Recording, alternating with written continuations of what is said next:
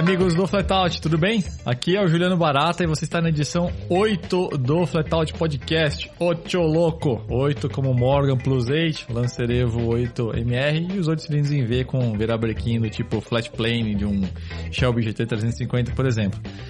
Você encontra o nosso podcast no Deezer, Spotify, Google Podcasts, mais uma pancada aí de outros players. Não estamos mais no YouTube, explicou aí no podcast passado os motivos. E antes aí do mal trazer o desafio do ronco aí da semana, galera, uma boa tarde aí os meus amigos de cockpit. Boa tarde, pessoal. Léo por aqui. Boa tarde, Dalma aqui mais uma vez. Boa tarde, pessoal. Marco Antônio Oliveira aqui. E eu vou aproveitar já cair no no desafio do ronco dessa semana. Essa semana eu vou dar uma dica. É um daqueles carros que é um rato que ruge, tá? É só isso que eu vou falar. Mas eu vou ficar quieto aqui para deixar vocês ouvir um pouquinho esse barulho legal aí.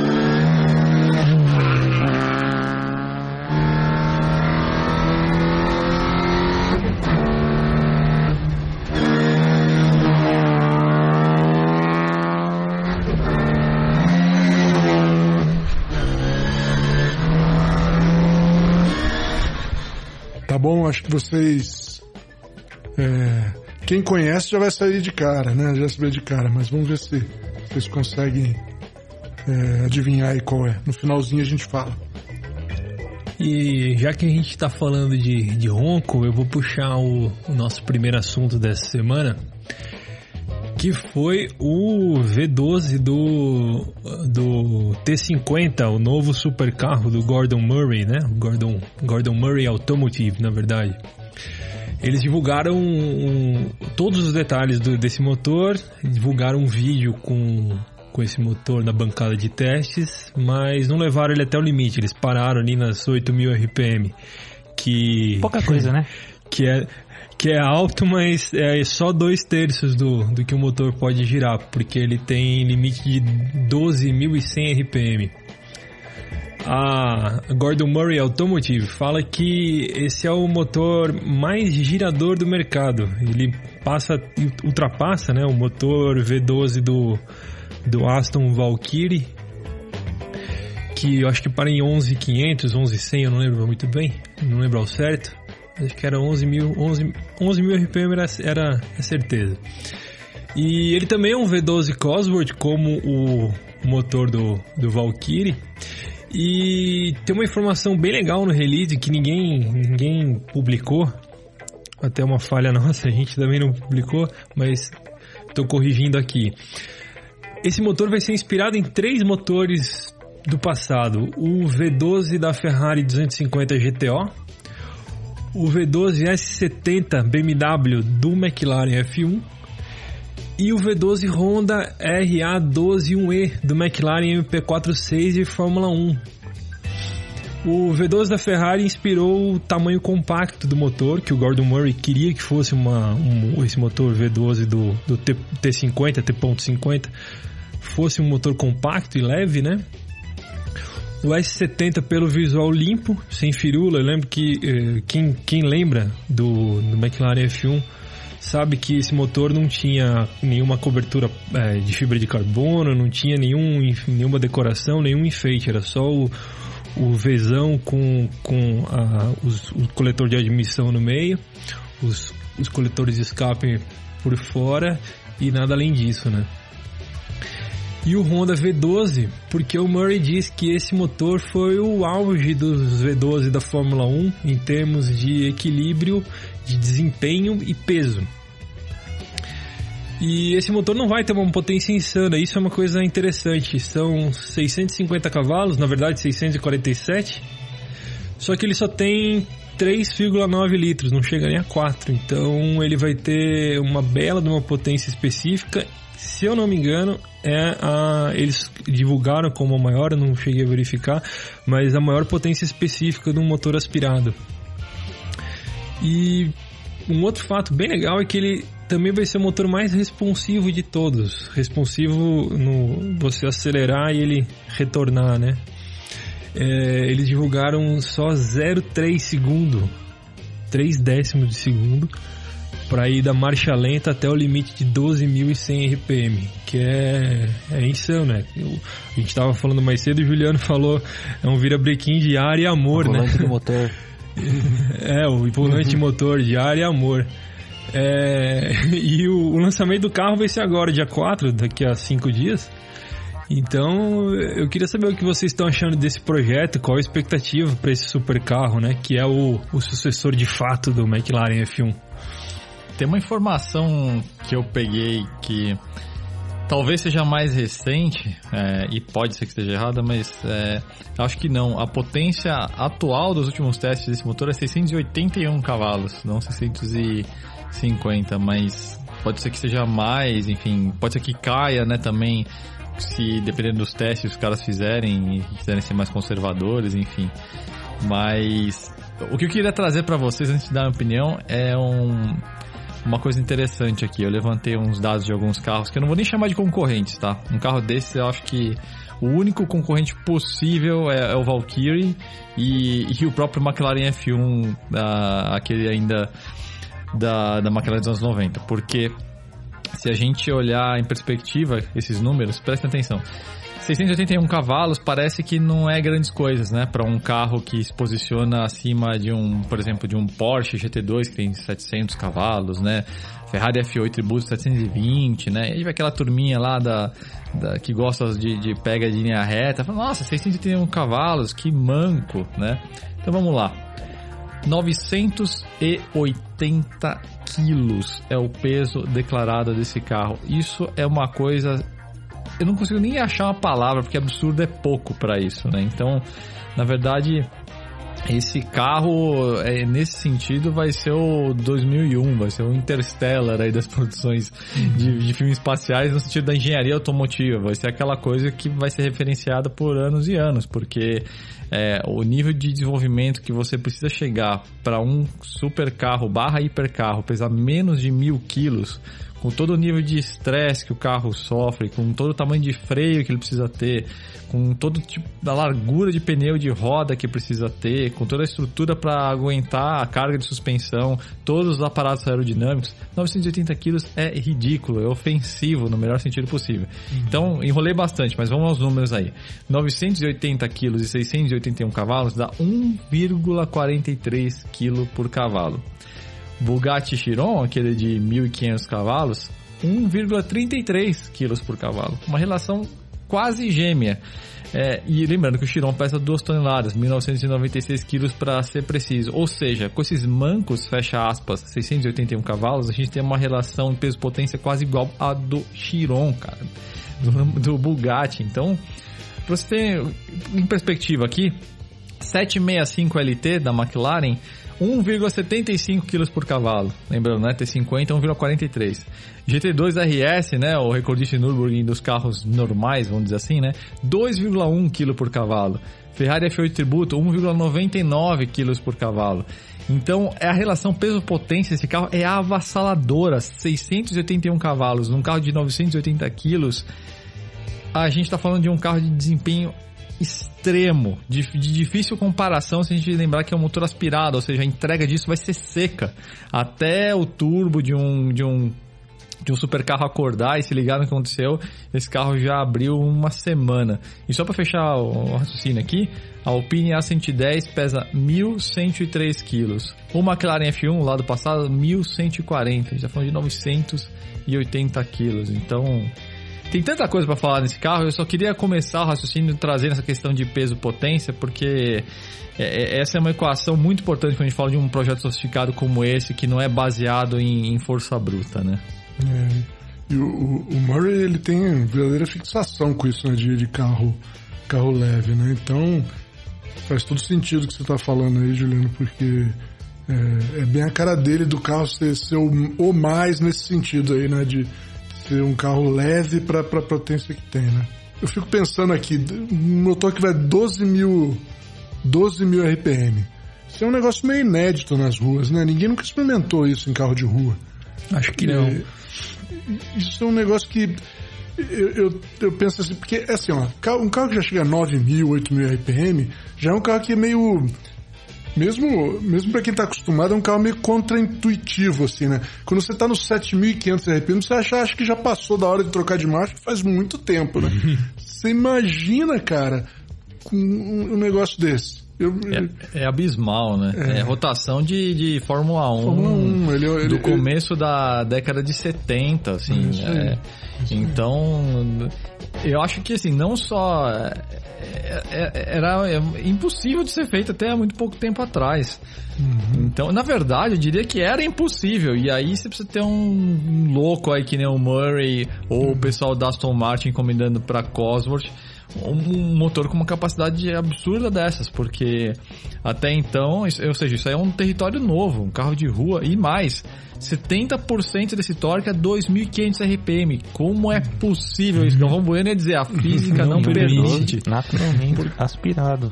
Então é, é uma coisa assim, esse, esse, e, e, girando tão rápido, em 0,3 segundos, lógico, desengrenado, mas é, é uma coisa assombrosa. É então um esse carro.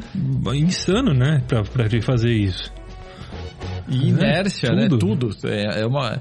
Então, é, esse projeto tem um nível de, de sofisticação é, incalculável, assim. Então, se uma, ele literalmente vai ser o novo McLaren F1, o único carro que vai poder é, bater no peito e dizer que é o legítimo é, sucessor do McLaren F1. A McLaren não tem condições de fazer esse carro. É o Gordon Murray que tem condições de fazer esse carro.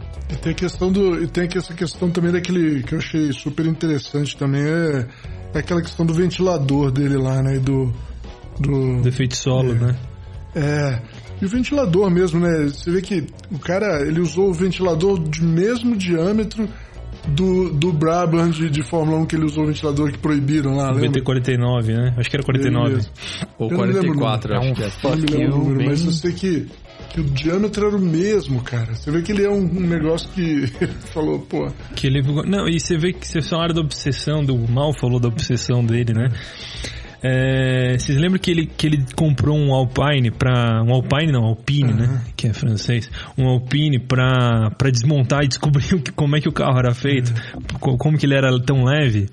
Saiu uma informação meio, meio passou meio batida no, nesse, nos releases que todos os, todos os parafusos, né, do carro todos os, os componentes eles estão sendo ele, o Gordon Murray está verificando pessoalmente se o, se o, o, o motor tem o, pro, pro, pro componente ter o, o peso e o, o tamanho exato para a função dele, né? Nem, nem para não ter um a mais, né? Sim, pra não ter massa é, sobrando. É a reunião, a Ferrari fazia na, na época dourada do Enzo a reunião lá da sala dos desastres, né? Que é toda vez que quebrava um motor ou alguma coisa, ele juntava as peças, juntava toda a engenharia para todo mundo enfim, era uma chance de dar uma bronca ali na engenharia, mas também era uma coisa investigativa para melhoria de produto, né? O que, que aconteceu?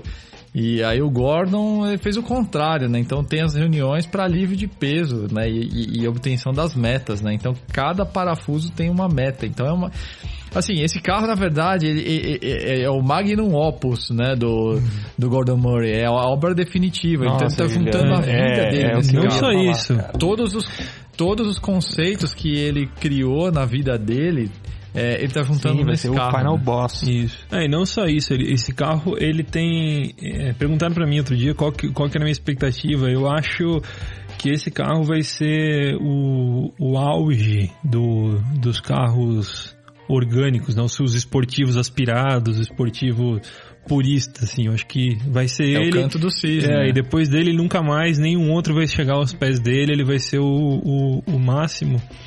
E como acho que foi você que acabou de falar do só é uma coisa que só o Gordon Murray poderia fazer.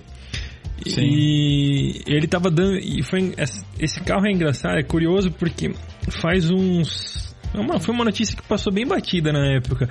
O Murray falou que se o que os, que os supercarros modernos, os hipercarros modernos não tinham não faziam sentido nenhum, porque eles eram muito grandes e muito pesados. Eu acho que foi na época do, do da LaFerrari Porsche 918 e McLaren P1.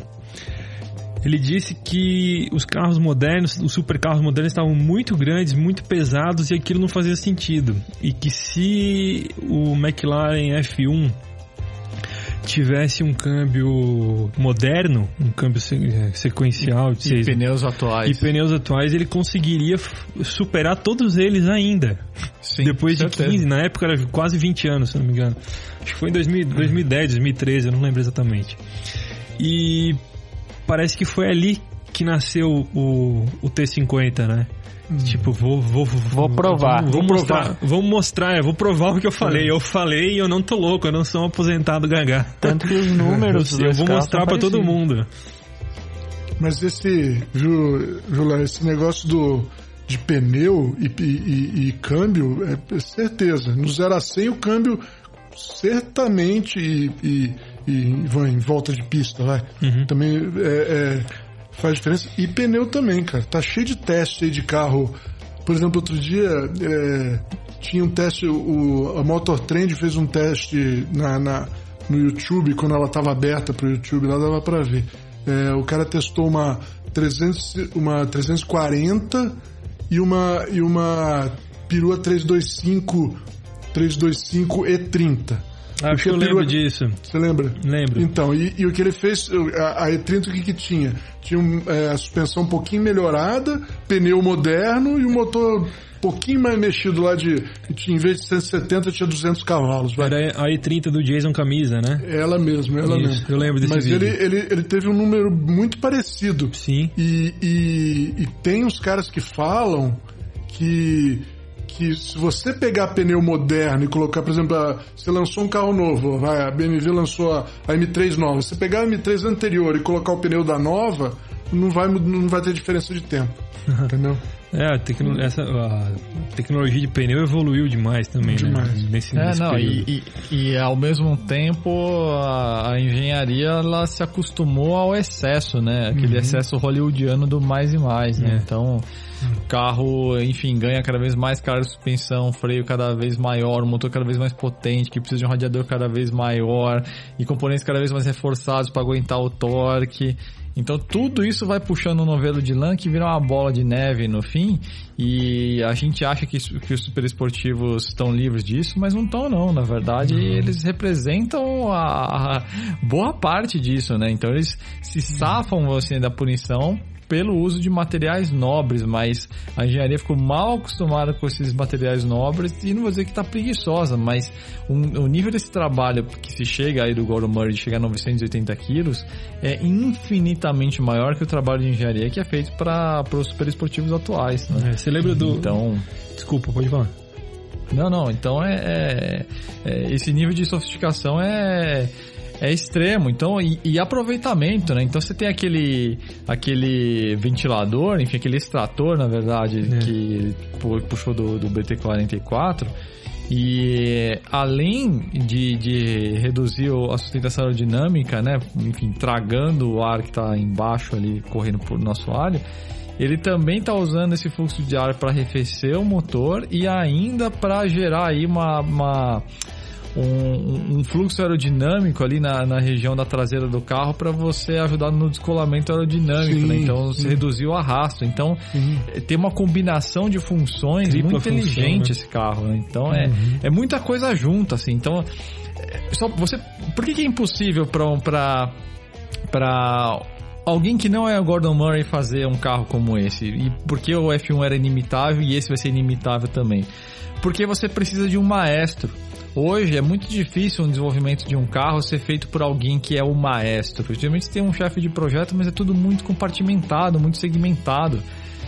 Dificilmente você vai ter alguém no calibre de Gordon Murray que sabe tudo, assim, todos os componentes. O cara tem, tem, tem que ser um cara viu, extraordinário. Você falou, tá, tá, é, é, concordo plenamente. E a grande diferença de um cara que nem o Gordon Murray, que ele é o real dono do carro. Um, É. um gerente de projeto hoje, ele tem meia dúzia de, de target para cumprir lá, e se uma hora os dois estão conflitando, ele não sabe o que fazer. Ele vai juntando Ele a- vai tentando o- as dar uma- soluções do É, time, né? É, e, e ele, ele não sabe o que fazer se, se tá muito conflitado lá. É, é, ele vai levar lá e falar, ó, não vou conseguir, eu preciso mudar, e sabe? Ele, ele não sabe. O Murray decide na hora. Não, não, não. A minha prioridade aqui é essa, e pronto. Hum, Eu diria Próximo mais, assunto. eu entendeu? diria até mais do que isso, Mal. É. Mais do que determinar os targets, ele que criou os conceitos de Isso, design. isso que eu ia falar. Então, Tem uma coisa, tem um lado ro- romântico dessa história, que é a, a filosofia pessoal, né? A personalidade é, são os conceitos que ele desenvolveu na Fórmula 1, que nem o Juliano acabou de falar. E é coisa. É, é a personalidade dele, né? Ele. É o jeito dele fazer carro. Dizem que, que a personalidade é a é a força mais poderosa do universo, né? Então é o jeito do Gordon Murray fazer carros. Os carros dele são assim, então. E ele é, está impondo o jeito dele fazer o carro, porque é um projeto dele, evidentemente. Mas ele impôs também esse jeito dele na época do McLaren. Né, que não era dele, era um projeto do, do chefe, dos chefes dele e mesmo assim Não, mas ele tinha carta branca. né, é, pra então, ele tinha, carta, ele tinha carta branca e porque ele, ele tem essa, a- essa filosofia, essa personalidade, e teve o, o- por ser o criador dos conceitos, né? Por É, ser uma coisa assim, dele. Assim, ó, cara, eu vou dizer pra você, hoje, hoje em dia, é triste de ver na indústria, na indústria é, a, a autorrepetição. É, todo mundo só quer fazer o mesmo sempre. Porque não tem mais gente assim. Poxa. O Murray, ele não faz coisa, ele não repete. Ele não repete na mesma, esse carro vai ser diferente do McLaren F1. É, é o mesmo, mesmo princípio, assim, mas, mas é um carro diferente ele, não- ele não se repete totalmente. A indústria fica tentando. é, é, não sabe para onde vai evoluir hoje, muito por causa disso. Falta gente é, desse tipo aí. Antigamente você escolhia. O cara, por exemplo, o Alex Sigones, né, da, da- que criou o Mini lá. O cara escolheu ele e ele fazia os carros. Ninguém ficava falando para ele. É lógico que ele olhava todos os. Ele fazia igualzinho qualquer gerente de projeto hoje. Só que ele não respondia a ninguém no projeto, a não ser ele mesmo. Então ele podia fazer o que queria. É muito. E a única, a única pessoa que ainda faz isso, é, além do Moore, infelizmente, infelizmente, no mundo moderno, é o Elon Musk. Isso. É o, é o único que sobrou, porque o resto, meu. Ah, eu, eu acho a comparação um pouco saudável. o, o Elon Musk só tem uma característica, no meu entendimento, que compartilha com o Gordon Murray, que é a ousadia. É. Mas o Elon Musk é um marqueteiro, cara. Não, o sim, Gordon mas ele Murray tem- é, é um maker. Ele, a- a- a- o, o projeto é do Murray. O Musk, ele paga para as pessoas fazerem. Então, Sim, mas, é- o, mas o que eu digo no mas sentido ele, assim, mas ele é Juliano. de- arrojado. Não, não, e, de- e o- os carros que ele tá fazendo, ele tá fazendo. É por isso que é desse jeito que a gente acha, ah, não, é Não. nem grande coisa e tal. Mas é porque. Mas é ele que tá Sim, fazendo. not- vocês no- notam que assim, a gente não, a gente tem o Alex Sigones, o William Lyons, o John DeLorean, o Lia Coca, o Bob Lutz, Bob Lutz, né? Você tem eh, nome, Richard Perry Jones, você tem nomes que eh, de, de, de gestores de projeto, de idealizadores que se destacaram como ah, esses caras foram os responsáveis por esses carros. E hoje, de uns 15, talvez 20 anos pra cá, a gente não escuta mais o nome do, do, do o grande nome por trás daquele carro. Eu não sei se isso é um se é um reflexo do que está acontecendo na indústria, Porque processo não, não mudou, tem né? mais O grandes processo carros hoje- pra ter grandes Porque a gente- por trás. Não, grandes não, carros não, tem. Não, eu acho que a questão é conceitual mesmo. É. é o, o, o, o, diretor de um projeto hoje, ele, ele, ele é, tem uma função bem mais política do Isso. que, inclusive, ele gostaria. É, eu acho que, é, eu então... acho que até então politicamente incorreto você atribuir o sucesso ao chefe hoje em dia, né? Não, mas é, é, além disso, a mão na massa desse cara, é, ele, os, os, gestores hoje têm uma função muito mais gerencial do que, do que criativa. Então, no Cuspé é um projeto do Gordon Murray, CT50, é um projeto dele. É, é diferente de pegar, por exemplo, hoje um projeto da Ferrari é encabeçado por um engenheiro-chefe, mas assim, cada engenheiro é responsável por uma área e o cara é isso. é praticamente um montador de uma coxa de retalhos. E isso é que resulta nesse, nessa, nessa coisa que vai acumulando peso, né? Porque você não tem um maestro efetivamente conceituando o carro, ele só tem os targets ali para Você tem menos. Pra bater, né? Quem teve isso ultimamente, pensando agora, gente teve o Albert Birman, na, da BMW M agora da Hyundai N. E, de certa forma, o Tobias Moers do, da MG, que leva os créditos, mas não sei se, o quanto que ele desenvolve, né? Ah, mas é. Ele é mais é CEO, uma compa- assim, é. mas não é, um, não é um engenheiro, cara mão na massa, que nem talvez o Birman seja. Sim, não, e ali ele tem uma limitação técnica, né? A AMG, em boa parte, faz hot rods, né? É. Os caras vão ficar bravos com isso que eu tô falando, mas é verdade. Você pega um classe C e se transforma num monstro. Você pega aí um classe S e transforma num monstro. É, e, agora eles, e agora eles são desenvolvidos já do zero pra ser esses monstros, É, né? beleza, tem a MG GT, foi feito por eles, etc. Mas, a, em média geral, o trabalho da MG é fazer hot rods É. de fábrica, né? Então, é, conceituar um carro já é uma história diferente, É. né? E, e eu acho que tem um detalhe que é mais legal, né? A gente tá falando muito sobre a parte de dados, né, do carro, que são incríveis, parte construtiva, mas, caras, V12, aspirado, câmbio manual H de 6 marchas, baixa inércia, muita aerodinâmica. Assim, o carro, ele, ele conceitua tudo que se há de ideal para um, pra um esportivo, no mais superlativo dos termos, mas no superlativo ah, vamos dizer assim, para iniciados, porque os, ultimamente a indústria dos super esportivos, enfim, obcecada em fazer carros aí para para essa turma do Oriente Médio, ou mesmo aqui da- das Américas, o pessoal Que não, que pensa em números não só, né? piloto, né? É, exatamente. O carro, não, meu carro tem 1.500 cavalos. A galera da, não, puxadinha, carro tem, puxadinha na reta. tem 100, tem 100 quilos de torque. É. Cara, foda-se. assim, não. a, a diferença de experiência de tocar de um carro sub mil quilos com quase 700 cavalos, Cara, com certeza o, você só desdenha se você não faz ideia do o que você carro tá do, falando. do Murray vai andar É. mais que o Chiron. Não, ainda mais que qualquer carro. Hoje em Sim. dia. É, o isso. 0 a 100 certamente vai, vai- não vai ser comparável a alguns carros, porque não vai ter tração nas quatro rodas e Vai tudo ter essa mais. limitação, né?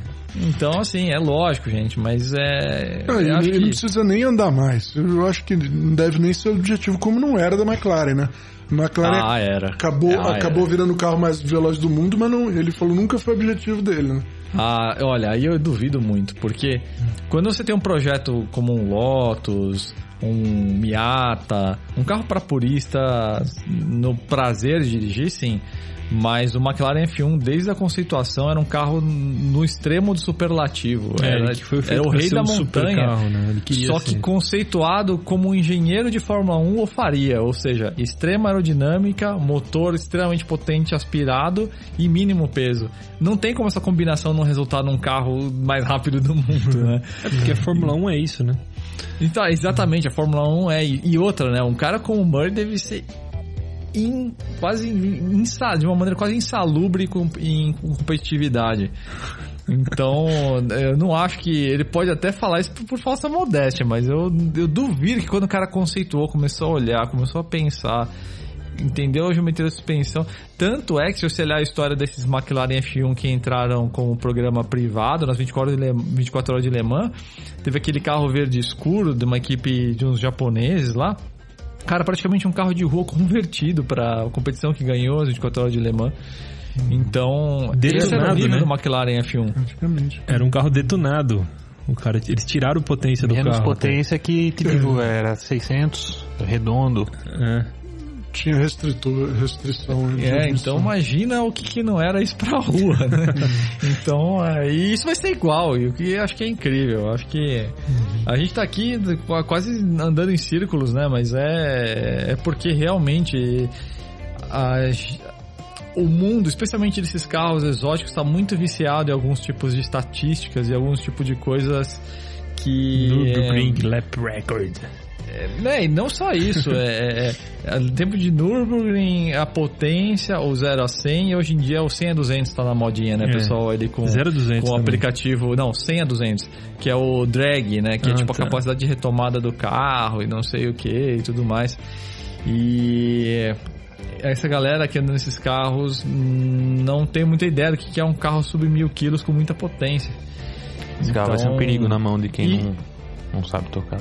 Vão ser só 100 unidades, né? Então acho que esses Não carros... vai, não vai ser cara comprar, ah, vou comprar esse carro pra me mostrar. Vai ser um carro que quem é entusiasta mesmo. Quem conhece. É, eu acho que vai, vai marcar a história. E aliás, só pra encerrar esse, esse- essa conversa sobre. Quer dizer, digo mais, a gente vai voltar a falar sobre o T50 depois que for apresentado, com certeza. Mas ao mesmo tempo, essa semana a gente teve uma decepção no outro extremo. Não sei se chegaram a ouvir por aí o ronco do MG GT Black Series Hum, com o, o virabrequim flat play. Gente, eu nunca ouvi um ronco de V8 tão feio na vida. É, é- é literalmente o ronco de um Golf com escape dimensionado, um Golf GTI. É literalmente o ronco de um 4 cilindros, cara. Com direito a estralo no escape e baixo RPM e tudo mais. E é ele- inacreditável. E ele, o, o Black Series, eu vou falar, é, vocês sabem, todo mundo sabe que eu gosto de Mercedes, mas esse carro não, não, não me emocionou, não. Visualmente, né? Já pra Cara, começar, é, né? tipo, hum, tá, tipo, os Black Series, você pega o SL65 Black Series, aquele carro é um, é um estupro de, de, de, de visual.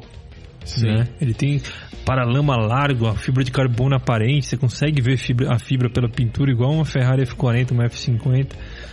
Tem um V12 de, de seis, quase 700 cavalos também ali na frente, 690 se não me engano. E aí você pega o Black Series, O GT, né? é, o GT Black Series não. É, foi legal, pô, 730 cavalos, porra, do caralho, vai, vai baixar de 7 minutos em Nürburgring? Vai. Mas ele foi legal, tipo assim, porra, surpreendeu pra cacete no lançamento e é. Ah, tá bom. Tipo, E agora vocês já sabem que quando passar vai ter o ronco de um Golf É. GTI passando. Pois é. O que é deprimente. Não, e vocês viram o preço dele? Ele custa o dobro. É o, é o, é o carro mais. É o carro regular da Mercedes mais caro que, já, que eles já fizeram. Porque os, os outros Em mais. proporção, né? O acréscimo em relação à versão É, regular, né? porque a Mercedes teve o carro mais caro do, do- Acho que é o carro zero mais caro da história, talvez. Que é o, o CLK GTR. Depois eles tiveram o SLR Stirling Moss e, e os McLaren, SLR McLaren, que, que não era bem Mercedes, era McLaren, eram feitos na Inglaterra, né? E é agora esse aí. E, tipo, é um carro que vai chegar, se chegar no Brasil, parece que tem já tem, tem gente depositando sinal ali pra reservar slot de compra por 3 pau, 3 e, 3 e 300, se não me engano. Eu falei com um colega que trabalha na, na Mercedes. 3 milhões e 300 por um Black Series que tem ronco de Golf. Cara, eu nunca curti Eu- o, AMG GT. Eu sempre achei o SLS muito mais, assim, de olhar pra ele, sabe? Desde a época do lançamento, não, não me emocionou igual eu, eu via. Eu vi um. A primeira vez que eu vi uma SL, SLS AMG na rua, eu fiquei louco. Quando eu vi o AMG GT, não, foi, não tem o mesmo impacto. Eu acho, eu acho esse carro meio forçado. Não tem mesmo. É, eu não sei se é Dizem que forçado, pra mas ele dirigir não tem... o, o, o AMG GT é bem mais legal que a SLS, né? Mas eu concordo, cara. Eu a SLS, pelo menos, era, era um negócio assim bonito, né? Que evocava alguma coisa do passado. Tinha uma... É. Tinha, tinha certa bem mais personalidade personalidade. Eu acho muito, muito. Eu acho, eu acho genérico o AMG GT. Não sei se alguém vai ficar bravo comigo por isso. É, mas ele é de certa forma assim. É, ele não, tanto que ele não emplacou assim muito, não. Você, você não, não vê o carro uh, figurando aí, vamos dizer assim, é, com grande presença em nenhum mercado e também você não vê ele. É, um bom índice é quando você vê a molecada compartilhando fotos Isso. sonhando com o carro, né? E você não vê isso. você- ele não é um objeto de sonho de, da Exato. molecada. Ele, Sabe o que ele ele não parece? é o, ele não é o contact na parede da, da molecada, é, né? Sabe que ele, ele parece é, carros que, rico, que ricos compram porque são coisas que ricos compram, sabe? Sim. É um negócio que é, ele, ele, é, ele, é uma, ele é uma grife só, ele não é um, um, um negócio dese- altamente desejável. Tipo É, assim, a foi, sua... nasceu, nasceu bem intencionado, mas acho que ele flopou um pouquinho. É. né?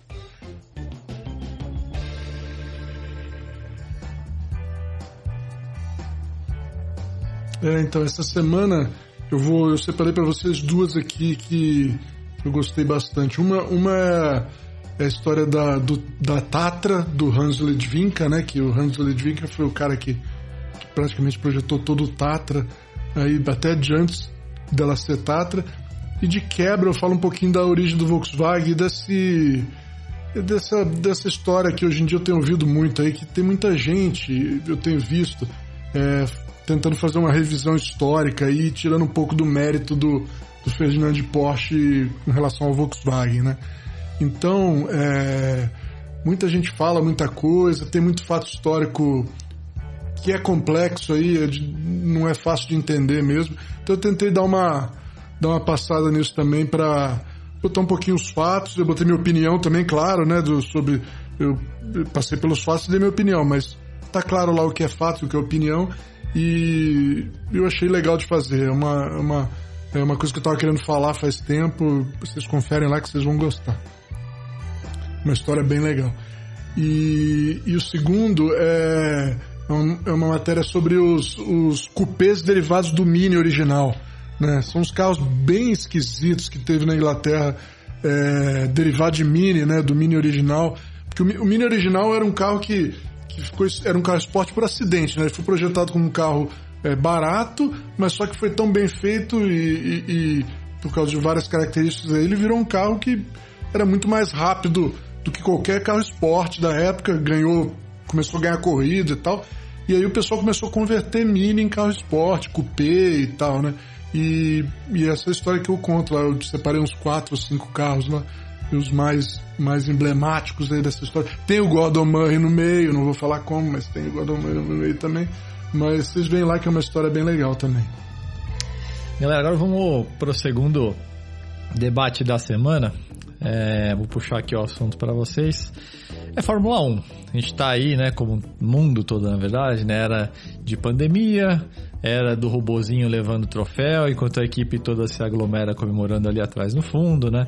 Era do Sérgio Pérez com Covid, significa que ele está fora dos próximos GPs, que são os dois GPs da Inglaterra que vão acontecer em sequência. O primeiro vai ser agora aí nesse fim de semana, e o outro GP da Inglaterra vai ser no dia 9 de agosto, que é o fim de semana seguinte. E esse segundo GP vai ser a prova na qual a Fórmula 1 marcou para formalizar, celebrar, comemorar os seus 70 anos de história, 70 anos de Fórmula 1. Tecnicamente, o primeiro GP de Fórmula 1, né, com esse nome de Fórmula 1, aconteceu em 13 de maio de 1950. E aqui eu deixo duas sugestões de leituras fantásticas aí para vocês lá do Flatout, que a gente escreveu. O Léo escreveu essas duas matérias. É, uma é, você, procura aí, usa, faz, faça uso aí da busca na ferramenta Procura por Silverstone 1950, como foi a primeira corrida de Fórmula 1 da história. Vocês vão entender exatamente como que foi essa, essa prova eh, de 13 de maio de 1950, né? E a outra matéria que é mais recente, é, vocês procurem por a pré-história da Fórmula 1, que ele vai contar aí é, algumas coisas interessantes, inclusive, que a história da Fórmula 1 na verdade começou em 46, né? Tem uma certa convenção de 1950 e também fala sobre o caminho que pavimentou aí a categoria máxima do mundial, né? Que, e, e, é interessante que esse caminho, na verdade, começou em 1902, ou seja, muito antes da era dos Grand Prix, né? Com os Auto Union, é, Bernie Rosemeyer, Tadzio Novolari e outras lendas aí dos anos anteriores da Fórmula 1, né? É, muita gente é, reconhece, e é óbvio, né, que o, o processo que deu a Fórmula 1 envolve esses Grand Prix da década de 30, mas o caminho é, é, é bem anterior. Então procurem lá a pré-história da Fórmula 1, que é um, é um texto também muito interessante, né? E aí qual que é o papo aqui que eu queria trazer para vocês? A gente a Fórmula 1 teve várias configurações, eras, em todos os sentidos, né, envolvendo os carros, os circuitos, os pilotos, a sociedade de forma geral, né? Então, a gente teve o processo de conversão para os motores centrais traseiros, né? Com, com o Cooper de, de 1959, o T51. Ó, engraçado, a gente falou de T50 Gordon Murray, era um Cooper T51 que, que na verdade é uma solução aí que, que, que o próprio Cooper já, já trouxe em outros carros de categoria de entrada, mas na Fórmula 1 foi em 59. Aí a gente teve uma era quando a Fórmula 1 ficou perigosíssima, que até vou voltar nesse assunto depois, é, que é quando ela passou para ter 3 litros, né? Dobrou a capacidade dos motores, era 1.5, passou para 3.0. Isso foi em 66. É, foi a época também que surgiu o Cosworth da FV. Nessa época você tinha os motores V16 da BRM, a Ferrari, aquele ronco maravilhoso de sempre. Aí teve no fim dos anos 60 a aerodinâmica primitiva, né, com aqueles aerofólios ainda bem simples, os apêndices ali pendurados nos charutinhos, até já no meio dos anos 70 os carros já carenados, fechados, com asa, já um, todo um processo aerodinâmico já mais mais típico, né, de, de, das carenagens que a gente vê hoje em dia. E aí no fim dos anos 70 a gente teve uma primeira mudança que realmente é, é tá ligada até hoje no, em termos de conceito, que foi a era do efeito solo, né, começou em, em 78 com o Lotus 77. Sim, tivemos né, exercícios anteriores no fim dos anos 60, né? O BRM lá com, com o aerodinamicista Tony Rudd, o Peter Wright, né? Mas oficialmente o carro realmente que competiu foi o Lotus 77. Aí teve a era da Fórmula 1 Turbo no fim dos anos 70 também, que foi era, outra era brutal, né? Que foi até um pouquinho depois do meio dos anos 80, com aqueles Fórmula 1 de mil cavalos, 1100, 1300 cavalos de configuração de, de classificação. E aí a gente vai se aproximando da era dos anos 90, quando eles voltam a ser aspirados. Aí a gente teve a era tecnológica, né, que começou realmente exatamente começo dos anos 90, que é a rampa que a gente está hoje. Ela começou lá. Então a gente teve suspensão ativa, né? Difusores, usando o máximo que a regra permitia. Nasceu o câmbio que chamavam de semi-automático, né? O câmbio ali é, com as trocas é, feitas atrás do volante. Entrou controle de tração em ABS até no meio dos anos 90. Aí teve aquela decisão infeliz de 93, que reduziram o grip mecânico, deixaram os pneus mais estreitos. Senna morreu, Ratzenberger morreu, aí a Fórmula 1 foi radical. É, enfim, mutilou alguns circuitos, entramos na era dos tilcódromos, os grandes autódromos começaram a morrer ou serem muito modificados. A gente teve ainda um sopro romântico da era dos V10 de altíssimas rotações. Acho que quantos eles giravam? Chegou pra 20, lá de né? 20 mil rotações por É. minuto. E eu acho que essa foi, o- foi o ápice da Fórmula 1 técnica. Né? Os carros ainda eram muito leves, eram nervosos, eles eram muito curtos. E Usavam pneu gritavam sulcado, um né? absurdo. É, eles usavam os pneus sulcados, então... Acho que esse foi o último respiro da Fórmula 1 Quando é, clássica, porque os carros eles eram visualmente muito nervosos. Isso foi até o comecinho dos Então, anos quando 2000, eu lembro né? de assistir É. ainda. E isso até, ó, eu posso estar cometendo uma gafe aqui, mas eu acho que foi até mais ou menos 2010, por aí. E aí depois ele entrou na era V8, né? E aí já começou a estragar um pouco a brincadeira, mas ainda tava legal. E aí veio a era turbo, mas que não só o turbo, né, na verdade, mas mais que o turbo, os carros ficaram pesados, o peso mínimo subiu. É, o peso do carro subiu as dimensões, o entre-eixos do carro ficou colossal, os carros ficaram muito grandes. E aí é visível quando você vê, se você fala que. A gente tá sempre querendo metendo pau nos turbos aqui, né? Vocês já perceberam, né?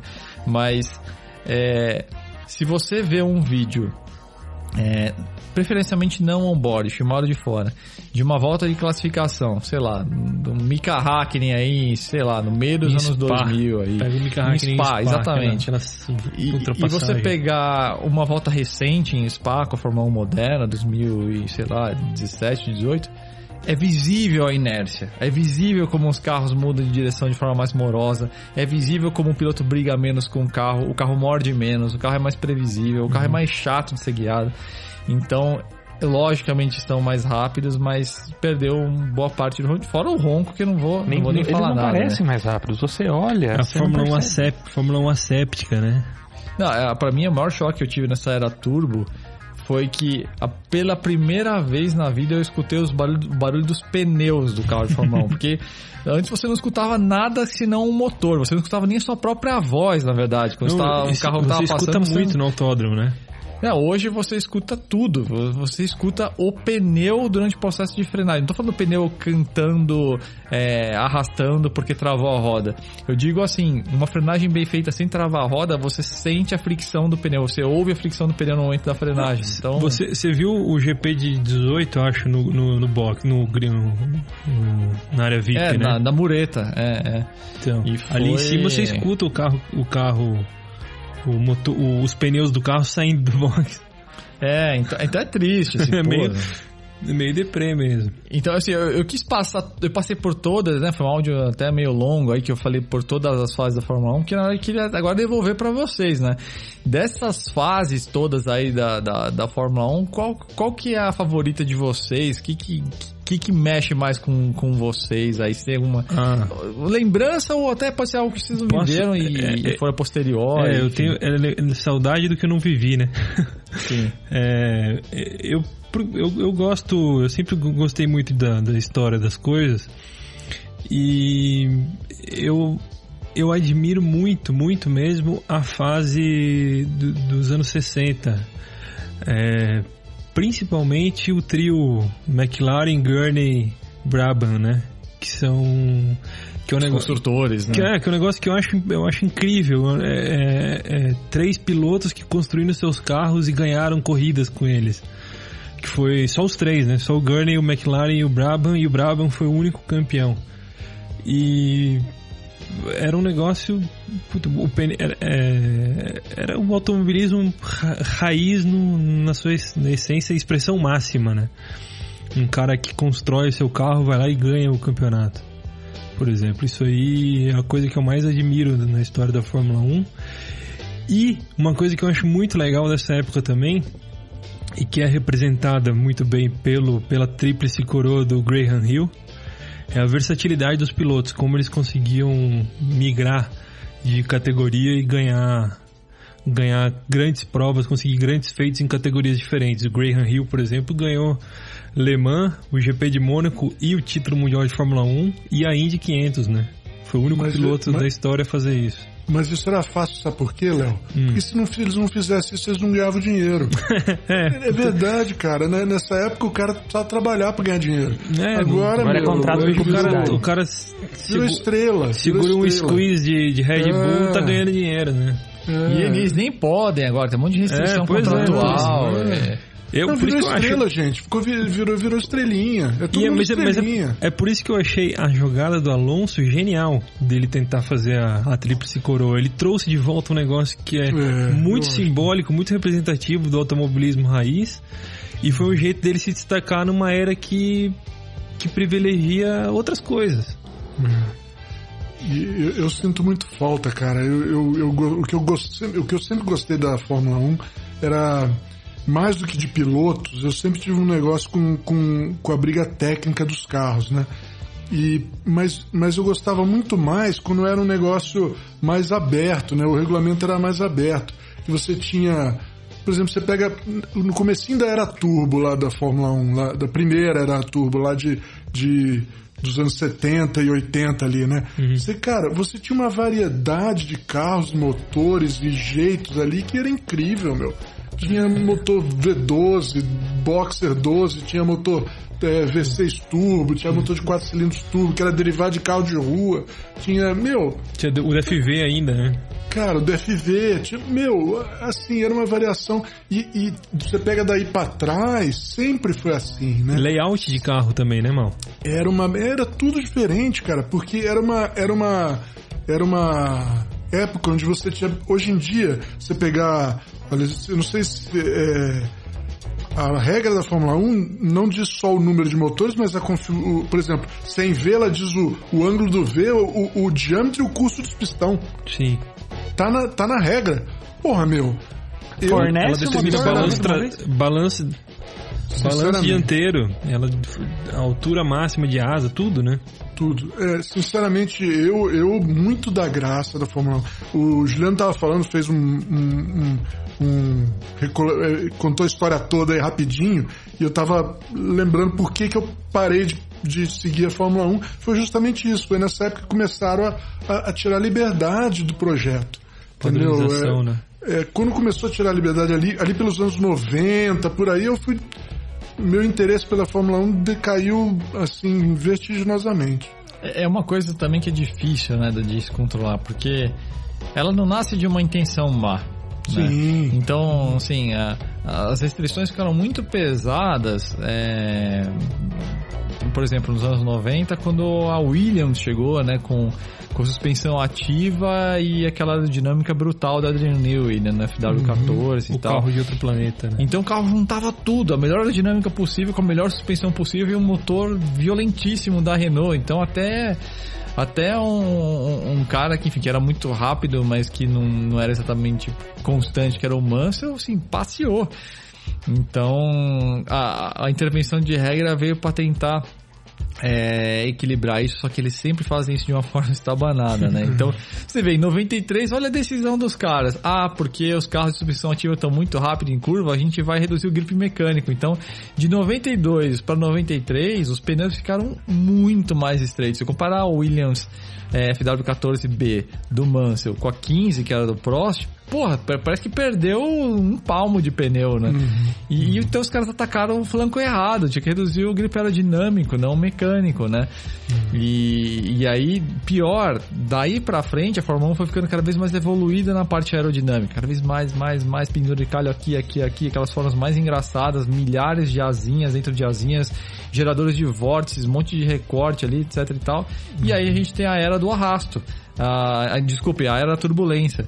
A era na qual um carro não consegue mais seguir o outro. Na verdade, já começou uhum. na época do, do Mansell e Senna, tanto que o Senna foi campeão é, fazendo uma jogada inteligente, né? Ele conduziu o Mansell a um erro na primeira curva lá em Suzuka, que o Mansell saiu da pista tentando, tentando é, passar o Senna, é, justamente porque ele perdeu a dianteira do carro com o, a turbulência gerada com o carro do Senna. Então, naquela época, os difusores já estavam bem, bem, bem. presentes e os carros já estavam gerando aí um volume considerável de turbulência. Então, hoje a gente tem um volume de turbulência monstruoso, que é justamente que esse regulamento que entrar ano que vem e que vai 2022 outro agora, ano. Foi adiado. Assim, eu tô contando os dias para esse regulamento chegar, porque eu acho que ele vai trazer muito do que era a Fórmula 1 antiga, nesse sentido de possibilidade de proximidade de carro, de simplificação de layout aerodinâmico, né? Uhum. Dentro do possível, né? A gente queria montar as piradas, a gente queria várias outras coisas, né? Mas. Uhum. É, e a Fórmula 1 tá interessante de assistir hoje, mas é que tem vários placebos, né? Tem muitos recursos artificiais para permitir ultrapassagens tá? Mesmo assim é interessante de assistir. Então se pegar essa molecada no, em carros que eles vão conseguir perseguir mais uns aos outros, vai ficar. Vai ficar mais legal ainda de de assistir. Mas, ô Mal, e aí? Qual que é a sua era favorita aí? Você, começou o raciocínio, mas eu não sei se... Não terminou, não, não, não, é. não apontou. Não, eu, tava, eu não tava falando da... Eu não falei da favorita, eu falei de quando eu... Você eu, parou. Eu, é, onde parou, né? Eu... Eu até... Eu gosto muito até essa época de, dos anos 90, mas vai, se eu tiver que escolher uma preferida mesmo, vai ter que ser os anos 30, cara. Não. vai ter que ser os anos Toca 30, couro, cara, porque... E óculos é, não, os Mercedes-Benz e Auto Union da Auto época. Union, aquelas brutalidades, né? É e os, ali, e os Alfinha, né? Correndo. Aquilo ali é, representa o que eu gostaria de ver de volta na, na Fórmula 1. É, sabe qual era a única regra que se tinha na, em 1934 na Fórmula 1? O carro não podia. É, é, Peso, né? 750 quilos. É. Só. Só. Só isso. Só isso porque os caras acreditavam que nada, né, é, com esse peso ia andar tanto, né? E, e, e, aí você tinha total criatividade dos de, de, em tudo, né? E os alemães traseiro, na época né? aproveitaram isso para criar coisas que assim teve um nível de tecnologia, um salto tecnológico que a Auto Union e a Mercedes fez nessa época que nunca mais aconteceu. Era nave espacial quem viu esses carros nessa época, eu li já, tem um monte de livro lendo de gente contando o que foi ver pela primeira vez esses carros. Era um negócio assim, totalmente fora da realidade. Eram carros de 500, 600 cavalos, quando ele tá acostumado a 200, cara. Sabe? Era um negócio é. absurdo. Né? O, tem, um, eu, tem um texto do que o Hans, Hans Joachim Stuck, Stuck. Ele pilota o carro que era do pai dele, né? O Hans Sim. Sim. E ele fala que o carro, quando você trocava de marcha, era caixa seca, né? Você tinha que fazer dupla uhum. embreagem. Uhum. Quando você trocava de marcha, o carro te tracionava a 280 por hora. Sim, o carro sim, perdia é tração a 280 por hora na troca de marcha. Você imagina o que, que era isso, né, cara? Era, era um negócio incrível. Mas assim, e, mas o, o legal, eu acho, disso daí é, é esse, é, é, é o salto tecnológico. E esse salto tecnológico desses carros, ele já era um negócio que foi que já estava levando né, para o salto tecnológico que aconteceu na época da guerra. Né? E eu acho que a Fórmula 1 tem que ser o topo da te tecnologia do automóvel. Eu acho que tem que ser, e não é mais. Né?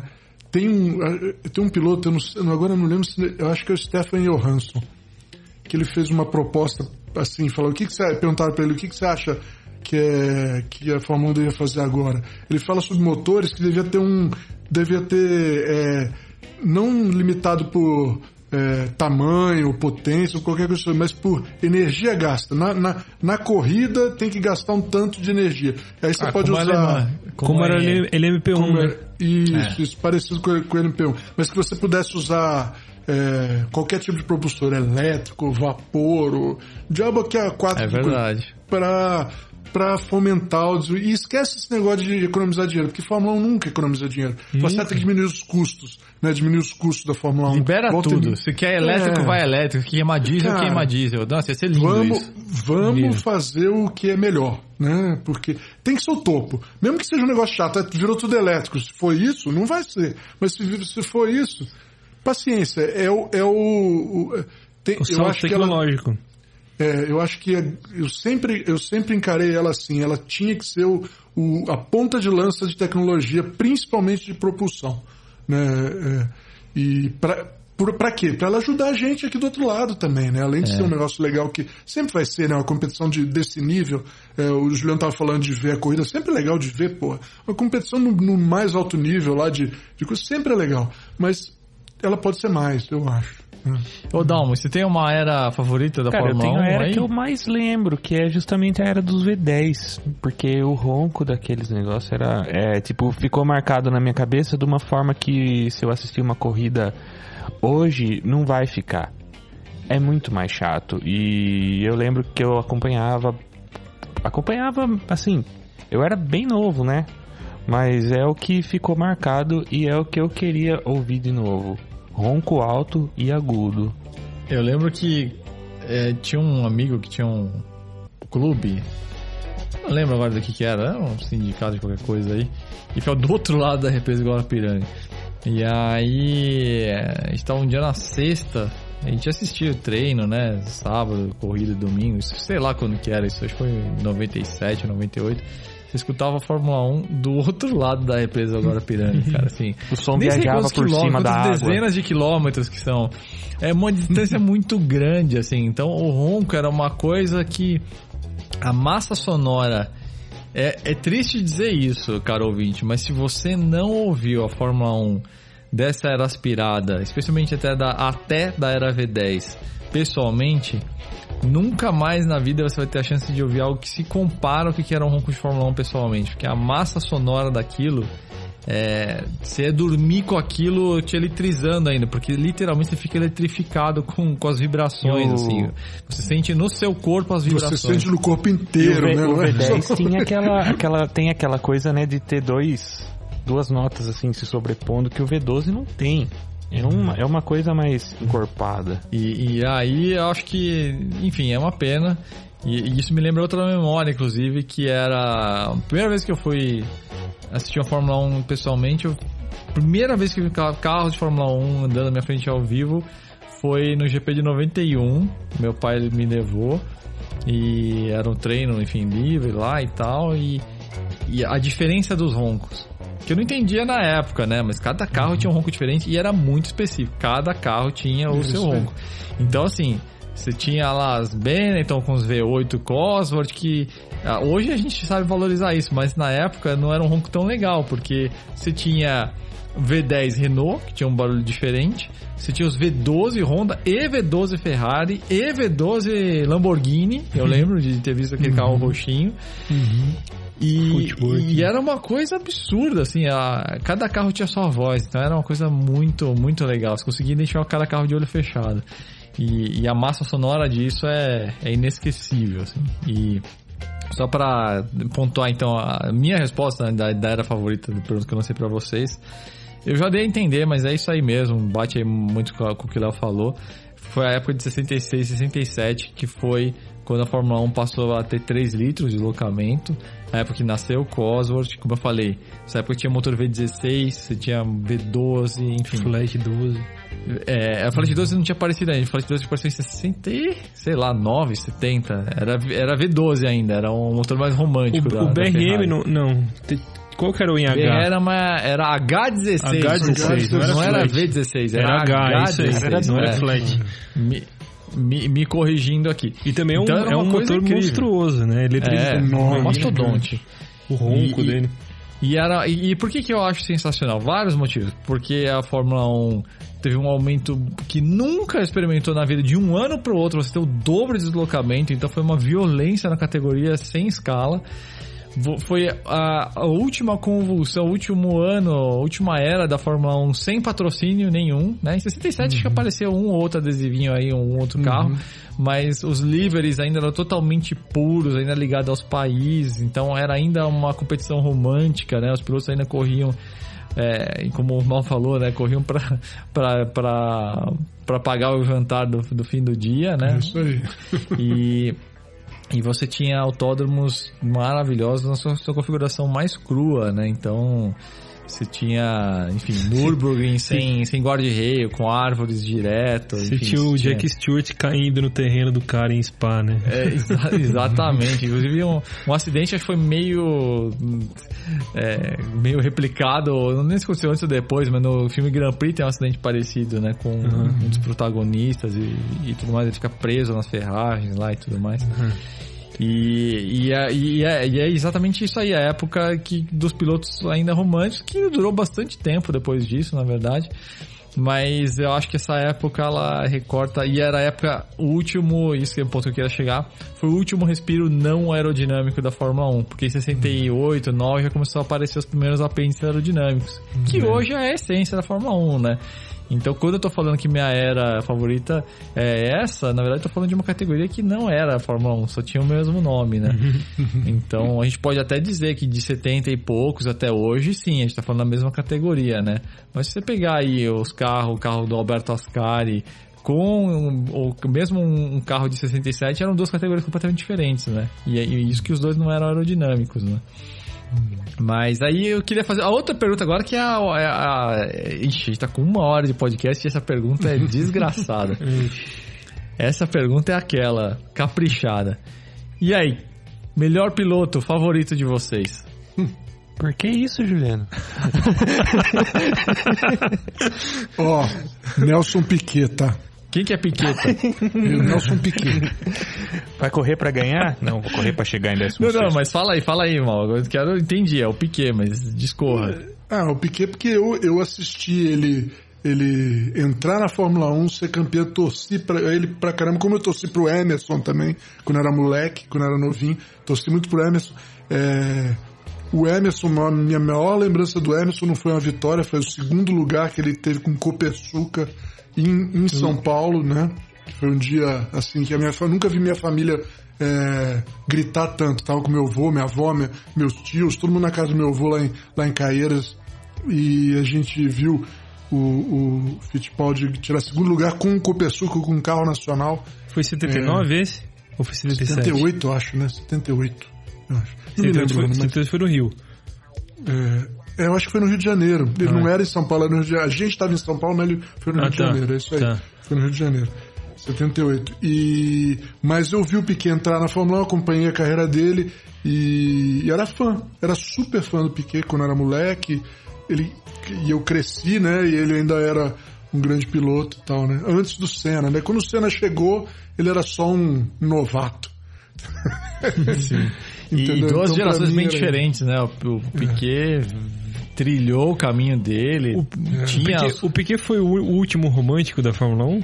Eu, eu, eu, tem um bom ponto aí. Eu acho que o grande a grande briga da, do romântico contra o profissional é, é, é, é Lauda e, e, Hunt, né, cara? Os dois ali são, são os caras que quebraram isso mesmo, né? O Lauda Sim. super profissional e o Hunt, Hunt o último romântico, romântico mesmo, né? É, o Piquet já era um pouco menos, mas também era, também era. E é um bom contraste dele com o Senna também, né? Também. Que é o, o, o, o, romântico e o profissional. E o profissional, um pouco parecido, né? Eles são, são é. parecidos, né? E eu sempre, sempre gosto mais do, do Hunt, do Piquet, do, dos porra louca aí, né? Embora não ser um. Não, não, que eu, eu não sou um, eu admiro os caras, entendeu? e você, Léo?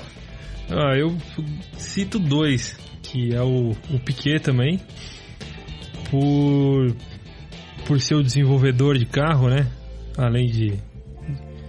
É, eu, não, eu não acompanhei Fórmula 1 porque a Fórmula 1. O, meu pai não, é um, não, não era um cara que, que curte muito carro, do jeito que eu curto, é de outro jeito, né? Gosto de dirigir e de viajar de carro, mas então a gente. A Fórmula 1 era meio. Ah, deixa ligado aí no, no final de semana. Então eu não acompanhei a Fórmula 1, nunca acompanhei a, a Fórmula 1 como um fã, né? Então o meu, meu conhecimento da Fórmula 1 vem de estudar a Fórmula 1 mesmo. E por isso eu gosto muito do, do, do Nelson Piquet, principalmente da fase da Brabham, né? E pela personalidade que a gente vê hoje em dia, que a gente conhece. E do Brabham, do Jack Brabham, por causa da história dele, de ser o cara que, que orquestrou a própria equipe e foi lá e ganhou o título com o carro. São, que também eu, eu acho que ele é o ídolo do, do, do Piquet também, se eu não me engano. O Jack É, eles Brabham. têm muita coisa em É, comum. o Piquet, o. Piquet ele não, não, tinha a própria equipe, não fez o próprio carro, mas ele tinha muito de ser o, o cara que, que sabia Não, o mas, que tinha. é, não, mas até a época de, de- de Fórmula 1, ele. Aliás, na Fórmula 1 mesmo também foi muito mão na massa, né? Mas especialmente na época de que ele competia de turismo, ele fazia muitas coisas, né? Uhum. Então acho que ele tem essa coisa Ele é um- mecânico, né? é um piloto mecânico, né? É, piloto mecânico, O né? mecânico mais rápido do mundo, como disseram. Não lembro quem falou. E você tem um favorito Cara, eu aí, acho que é, o Piquet é meio que unanimidade aqui na equipe, né? Mas assim, eu lembro, eu penso muito no Lauda quando eu penso em referência de piloto pra mim, mais pelo por tudo que rolou com ele, ele conseguiu fazer o que ele fez pela superação dele logo depois do do acidente. E assim, se eu for falar um ídolo na Fórmula 1, acho que pra mim é o Lauda. Agora, sabe que é uma coisa engraçada? Eu também sou muito fã do, do Piquet. É, pessoalmente, tenho dois, dois ídolos aí, mais pelo estilo de pilotagem, na verdade, que é o, o Jack Stewart, por outros motivos também, e, e Alan Prost. Mas, pra mim, acho que os, os três pilotos, como pilotos mesmo, que eu mais admiro, e eu coloco os três no mesmo nível por um motivo que eu explico na sequência. É, é o Jim Clark, o Fangio e o Senna. É, isso como pilotos mesmo, né? Porque eles têm. Os três têm um negócio em comum. Os três é, pegaram uma fatia de tempo muito específica da história, cada um no seu tempo, né? Em que você tinha muitas lendas, assim. é, Pegaram é, os três, em cada um em pegaram rivais que é, também eram pilotos absolutamente lendários.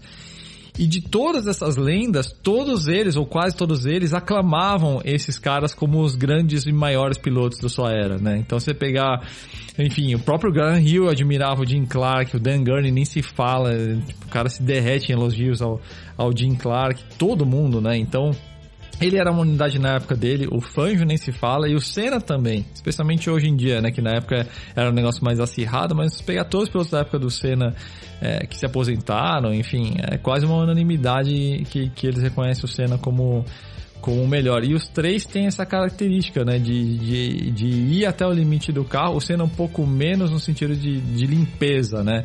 O Senna ele amadureceu muito na Fórmula 1, na verdade, né? É, mas todos eles são mestres na arte do 11, que a gente chama, né? Que é andar no 11, tipo, pegar o dial e passar do 10, né? E, e tem uma coisa especial que eu admiro do Jim Clark e do Fangio, é que os dois têm origem muito simples e tiveram um caminho muito árduo é, em culturas que não eram exatamente assim bastiões do automobilismo. A Escócia não era assim grandes coisas no, A no automobilismo. rural, né? Ah, exatamente. O Jim Clark era fazendeiro. O Jim. Clark era literalmente um fazendeiro. Ele Sheep andava de trator. Então, assim, como é que um cara desses consegue chegar na, na- na- enfim, tem toda a história dele, né, competindo em turismo, enfim, com carro de amigo e tudo mais. Mas essa é para mim a definição do supra-sumo do talento natural. É. O Senna, com todas as características, e acho que não existe um board mais impressionante que os onboards do Senna, então acho que esse cara na arte não limite era realmente diferenciado, mas assim, o Senna tinha uma condição diferenciada socioeconômica, ele, essa arte dele, né, de ser um, ter sido um piloto fabuloso na chuva, foi um processo, inclusive, de, de um trauma, dele de ter andado muito mal numa corrida de kart, e aí toda vez que chovia ele lá para o cartório Inter- Interlagos andar com, enfim, com o pai e tudo mais. Então, assim, é, ele teve uma condição um pouco melhor, né? Quer dizer, bem melhor. Isso não tira crédito dele como piloto, tanto que coloco ele no mesmo nível dos três do topo, né? Mas. mas Ô, o Juliano, Clark- tudo bem, mas você tem que escolher um, vai. Você tem que escolher um, meu, É. pô. Eu achei legal, eu concordo com tudo que você falou, mas você tem que escolher um, pô. É ah, melhor. então é o Jim Clark, porque É aí, mim é boa. inexplicável. Boa, É, boa. eu- eu- o Jim Clark tem, assim, eu já vi muita coisa sobre ele. É, e é difícil de entender pela história dele como é que ele conseguia ser tão rápido com a história que ele, que ele, que ele teve. Porque o Fangio, ele chegou na Fórmula 1 já com uma certa idade, como era, inclusive, os pilotos da 45, época, acho né? que ele tinha. Isso né? é demais, né? Então ele, ele correu, ele, ele correu de muita coisa, muita Nossa, coisa. E, Tem- e- e teve muitas experiências assim fabulosas de, de automobilismo de turismo até chegar na Fórmula 1 e lá ele de- detonou tudo, né? Mas o Clark, assim, ele, ele teve uma carreira muito mais curta, com muito menos oportunidade. Como é que um cara desses chega numa era tão brutal da Fórmula 1 e faz o que ele fez? E ele pegou a, toda a era, né? De um litro e meio, depois de três litros, e, e fez um baita no. E ele, ele, né? ele temia um único piloto, né? A gente soube. A história conta que quando o Clark morreu, o pai dele chegou pro Dan Gurney e falou que o único piloto que o Clark temia era o Dan Gurney. Sim, exatamente. Que é outro piloto, inclusive, subvalorizado. Su- né? Não, e ele seria o meu terceiro piloto, meu terceiro ídolo, né? Sim. Eu acho o Dan Gurney sensacional. Né, por inclusive, características bastante comuns ao Piquet, né, em termos de inovações, de também. olhar fora da caixa e trazer contribuições para o automobilismo fora a arte na pista, né? E ele, e ele fez, o, na minha opinião, o Fórmula 1 mais bonito de todos os tempos, que é o Eagle Ma- Mark I. Ah, É bonito aquele azul mesmo. marinho. Aquele, né? aquele carro pra mim é o Fórmula 1 mais bonito de todos os tempos, tanto no estilo quanto na pintura, tudo. É, não, eu, eu acho que eu tendo a concordar contigo, cara. Apesar de eu ser fã ardoroso do Lotus 49, esse Eagle é, é fantástico. É, outra, mesmo, cara. é, ele tá em outro É nível muito de estética. E é, e aquele bico, né, meio... Não é bipartido, né? Tem aquele biquinho dentro do bico, assim. É, é, é, Meio é, Eagle mesmo, né? É, não, é, é sensacional. É, acho que a minha escolha ia ser o Clark mesmo, justamente por Boa isso. escolha, boa É, escolha. boa. Não dá pra entender de onde que veio a velocidade do cara. E, e- e- e todas as descrições que os, que os rivais de época dele davam sobre a velocidade do Clark é, é a descrição da perfeição na velocidade, que é aquilo. Fala, meu, o cara era suave, gentil, ele era absurdamente rápido, o carro dele terminava menos estragado que o dos outros. Então, é, como, é que, como é que um cara desse consegue, consegue com, com toda a base que ele não teve, conseguiu Nasceu chegar isso. O nesse... Clark, o Clark é o nesse favorito do Stewart também, não é? É, exatamente. Não, o, o Jack Stewart, ele era um cara muito humilde, né? Então, ele, mais de uma vez, na época, inclusive, que ele competia e já, que já era campeão, inclusive, eu nunca me achei um piloto muito bom, na verdade. E nunca achei que. Não acho que eu, tô no nível que se compara ao Jim Clark, era o ídolo dele mesmo. Essa, gera, essa geração que já era madura quando o Senna surgiu, considera o Clark, tende a considerar o Clark o, o grande piloto de todos os tempos, né? É, então, e numa época que assim, os carros quebravam, os pilotos morriam muito, então. Ele, inclusive. Ele É. próprio, né? Exatamente, e por uma infelicidade, né? Que é certamente uma quebra mecânica, até pela curva que aconteceu, enfim. E, e, e é isso, assim, o cara que você. Quando você chega nesse nível de ser um cara tão rápido e ainda você conseguir tratar tão bem o equipamento e ser reconhecido por alguns dos pilotos mais rápidos da sua era, que também eram lendas, acho que o cara tá num, num nível diferente. Porque o Senna, com todas as características de velocidade dele, era um cara assim, que quebrava carro, que errava sozinho. E o, o, E- o Piquet e o Stewart porque- não, dobram, não, não dão o braço a torcer por ele. É, tem as rixas pessoais aí também no, no, no bolo, né? Mas é, esse é um sonho que eu tenho, assim. Eu queria muito ter tido a chance de ver esses caras, ou falando do Clark e do Fangio andando, porque tinha que ser absurdamente incrível. Porque não. Para os rivais que cada um deles é, tiveram na, na sua época, tinha que ser alguma coisa acima do extraordinário, né? Como certamente era com, com o Senna. Se pegar um board hoje do, do Senna, se comparar com um board de pilotos que a gente admira mesmo, Piquet, Prost, mas você vê que é outro nível mesmo. Assim, por mais que a gente admire, você fala, meu, esse cara tá no 11, tá no 12. Só que numa era aerodinâmica e tudo mais. Agora imagina numa época que o cara tá fazendo isso no meio de árvore, com um asfalto imperfeito, carro sem aerodinâmica nenhuma. Então, nossa, sem comentários. Né? E faz sentido, porque ele, ele é, o, é, é, o cara é o ídolo da era que você tá, que, é que você prefere também, que se vocês dois estavam falando que prefere que é a época dos anos 60. Né? Ele é o cara dessa época, né? O cara que era o ídolo máximo do, do, do, automobilismo, né? Porque não vamos esquecer que ele também andou em ganhou Interlagos, é, Interlagos, é, Indianápolis. Sim. Não, e, e, e tem uma coisa que é muito. É uma frase dele, mas é uma coisa muito doida, assim, que. Acho mais de uma vez que eu disse que era sobre quando ele queria ir mais rápido, né? Porque ele era também conhecido por isso, né? Quando ele entrava no modo túnel ali, o cara ia quebrando recorde de volta atrás de volta, né? Tem algumas das corridas mais impressionantes da história são baseadas em relatos como esse, né? Como Monza, que ele teve um problema, furou o pneu, ficou quase uma volta atrás e o cara ligou o modo demônio e, e ganhou a corrida, assim. Então, e até me perdi aqui no, no Como fã de Nürburgring também com, em 57. Ah, a frase. Coisa. A frase era: eu. Pra ir mais rápido, eu me concentro mais. Uhum. Então é difícil, né, cara? Assim, uhum. o cara tá, tá numa outra dimensão, né? Tipo, uhum. Não é tipo eu freio depois ou. Então, mas é engraçado que o, que o isso que você tá falando, porque o, o Senna falava isso também, né? Que ele entrava nesse modo. E o, e o Fanjo também, cara. Eram Sim. caras que se concentravam e você vê, isso que você falou é mesmo, as corridas que os caras faziam isso mesmo, né? É um gente especial, realmente, né? Diferente. Sim, é, o cara entra. Não é igual eu e você, meu. Não. Não, esses caras entram num, num, túnel, né, cara? Num é. estado de transe ali, atuam quase por visão periférica, né? Que é, uhum. é. Muitos deles dão essa descrição, né? De que essa, essa, essa, ideia de túnel é porque você está com a visão futura uhum. tão avançada em relação ao ponto da curva, você está num controle subconsciente tão absoluto que está acontecendo em relação aos limites da pista, que é o presente, que você nem está olhando o que está acontecendo próximo de você, você está olhando 300 metros para frente, né? o cara entra nesse, uhum. entra nesse túnel e, e, é quase instintivo ao mesmo tempo que é muito racional, né? O cara consegue sentir tudo que o carro está transmitindo e pensar a respeito disso, né? Mas, enfim, a gente tá, a gente tá avançando muito aí no, no debate, já tá ficando extra longo aí esse, essa conversa. Se vocês estiverem com, ainda com a gente aí, caros ouvintes, a gente está agora mudando para o próximo bloco aí. E antes disso, é, Dalmon, traz pra gente aí as pautas de destaque do Flatout que você publicou Opa, essa semana. É o seguinte, então. É, a primeira matéria que eu escolhi foi a do Fiat Cinquecento, o carro que motorizou a Itália duas vezes, em 1936 com o Topolino e em 57 com o Nuova Cinquecento, né? E é Fiat, para mim, os caras são os que mais entendem de fazer carro pequeno e eficaz e que aproveita tudo que o carro pode oferecer. Fizeram muito bem, fizeram por 40 anos e eu falo sobre como a Fiat foi aperfeiçoando esse conceito de transporte barato para as massas lá na Itália.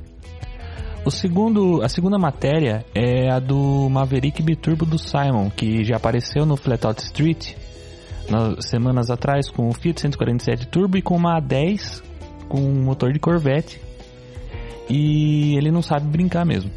É, é, é legal que os três carros são brancos e os três têm uma pegada resto mod, mistura um pouco de clássico e no visual, mecânica moderna. E ele fez uma coisa bacana que ele comprou em 2001 esse carro, quando ainda não era absurdamente caro. Ele pegou um Maverick Super com motor de 6 cilindros e montou esse biturbo aí 302 e 15 anos depois de comprar. E é bem bem legal, tem belas fotos, uma história bem bacana. E é isso. Aliás, se vocês não, não, não sabem ainda, vale a pena vocês conhecerem esse quadro aí, Flatout Street, Flatout Classics aí, que é bem na pegada aí das revistas, né? Que a gente curte tanto de carros e tudo mais. Tá, são produções bem caprichadas aí, tanto de texto quanto exclusivos. São ensaios exclusivos, coisa bem e galera, agora vamos pra Rádio Flatout. Lembrando aí que as músicas que a gente sugere toda semana estão indo parar numa, numa playlist lá dentro do Spotify, né? É só vocês procurarem lá é, Rádio Flatout que vocês encontram aí as playlists que já tá chegando perto de 30 músicas aí, bastante coisa interessante. Vou começar com a minha sugestão aí, pela ordem tradicional, né? E geralmente eu sugiro músicas, enfim, mais pra frente, assim, né? Ou pesadas ou agitadas, mas hoje eu trazer uma música, uma vibe diferente aí.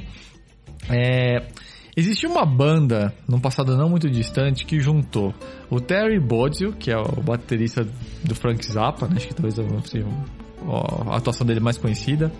O Steve Stevens, que é, também foi conhecido como guitarrista do Billy Idol e do Michael Jackson, e foi o cara que fez aquela música tema do Top Gun, sabe? Aquele solinho de guitarra que todo mundo, todo mundo lembra, né? E é um cara que manda muito também no violão flamenco. E o Tony Levin, que é o baixista do King Crimson. O nome dessa banda é literalmente Bodzio Levin Stevens.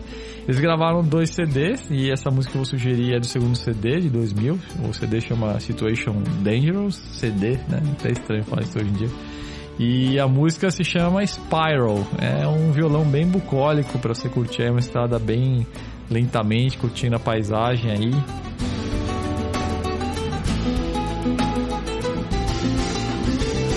É o tipo de música que leva sua mente para outro lugar aí, para um pôr do sol na Toscana, um negócio assim. É bem, bem legal mesmo. Vale, vale conferir aí. Léo, qual que é a tua sugestão aí da semana? A minha música de hoje é White Unicorn, do Wolf Mother.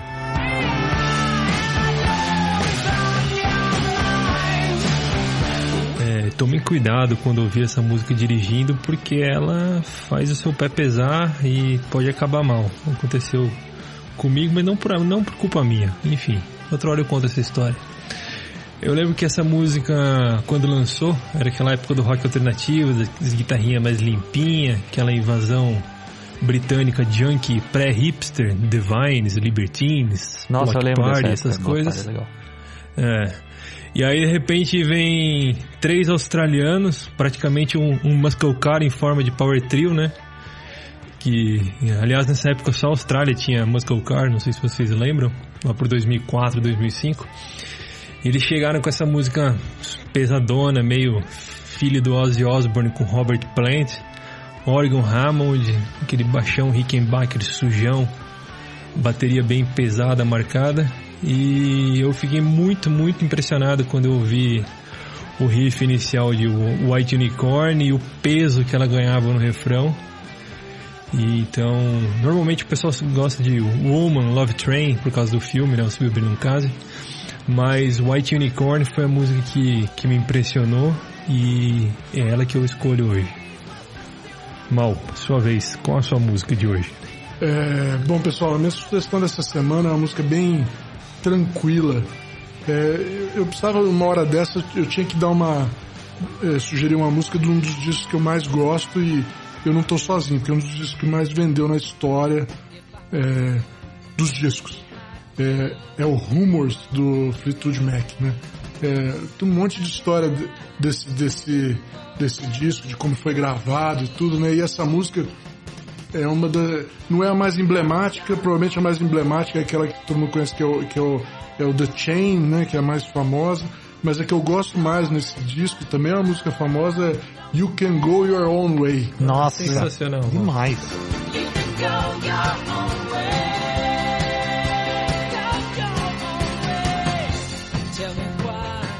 É uma música, é uma música de separação, né? O Lindsey Buckingham, que é o guitarrista, e Steve Nicks, que é a vocalista principal, estavam se separando enquanto estavam gravando a música.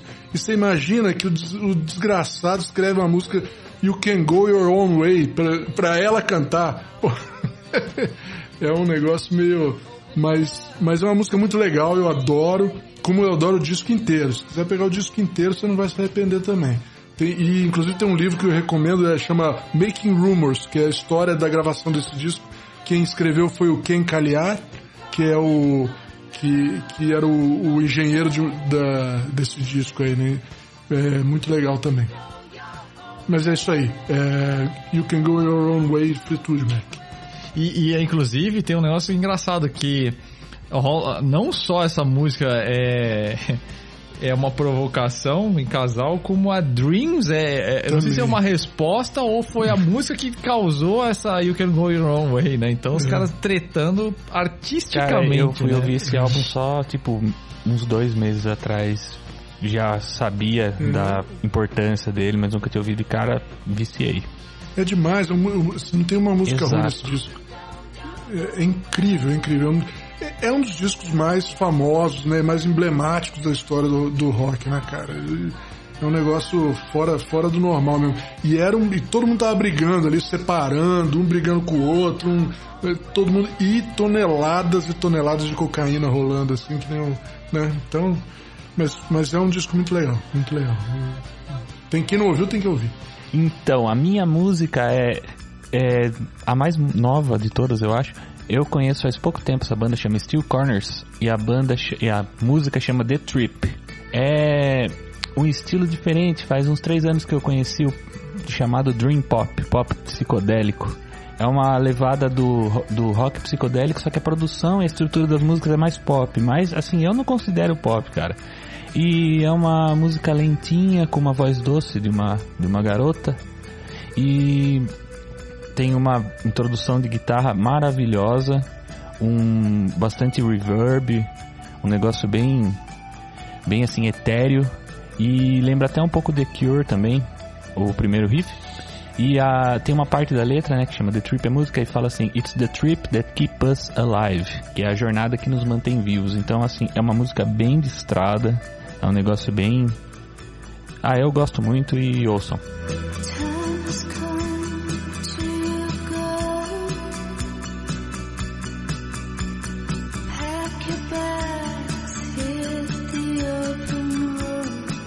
Agora todo mundo já escolheu sua música, eu vou aproveitar para deixar as, as minhas matérias de destaque dessa semana.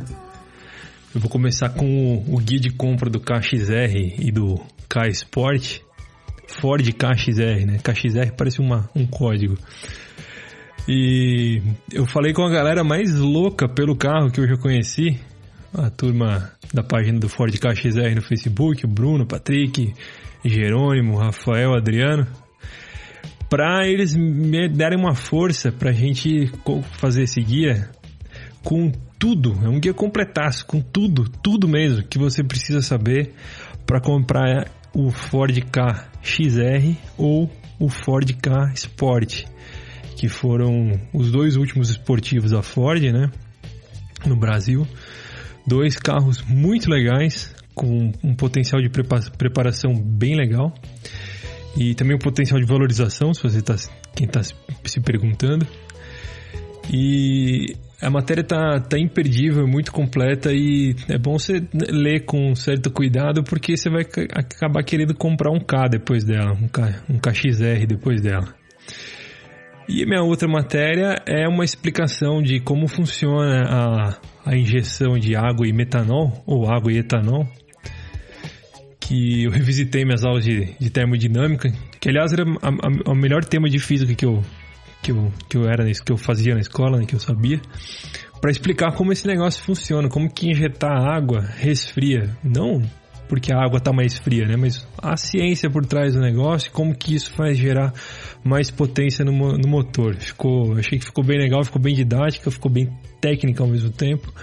E então são essas as minhas duas recomendações da semana.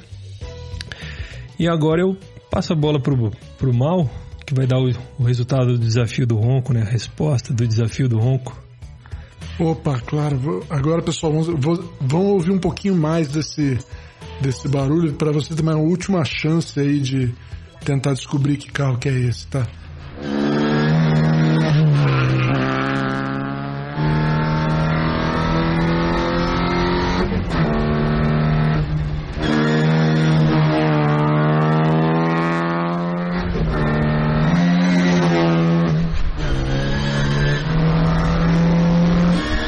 Bom, pessoal, o, o, carro que vocês estão ouvindo é na verdade um Mini Cooper S de competição, né?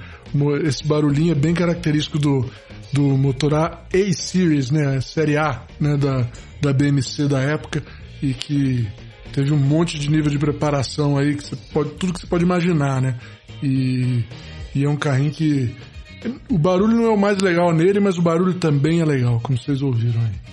E lembrando, o Mini Cooper S aí da primeira geração, né? Comecinho, Sim. fim dos anos 50, comecinho dos anos 60, né? O Mini Cooper... Ah, é, tem outro, é verdade. É, se alguém fala, você pode achar que é o 2.0 aí, 2020. Não, não, não, não. Esse aí é Mini BMW, ele chama BMW é. Mini, é outra que coisa. Que o que, que o que, Galera, é isso aí. A gente tá passando de uma hora e meia desse podcast, juntando dois assuntos tão entusiastas. E é natural que, que ó, o bate-papo ia se esticar um pouquinho.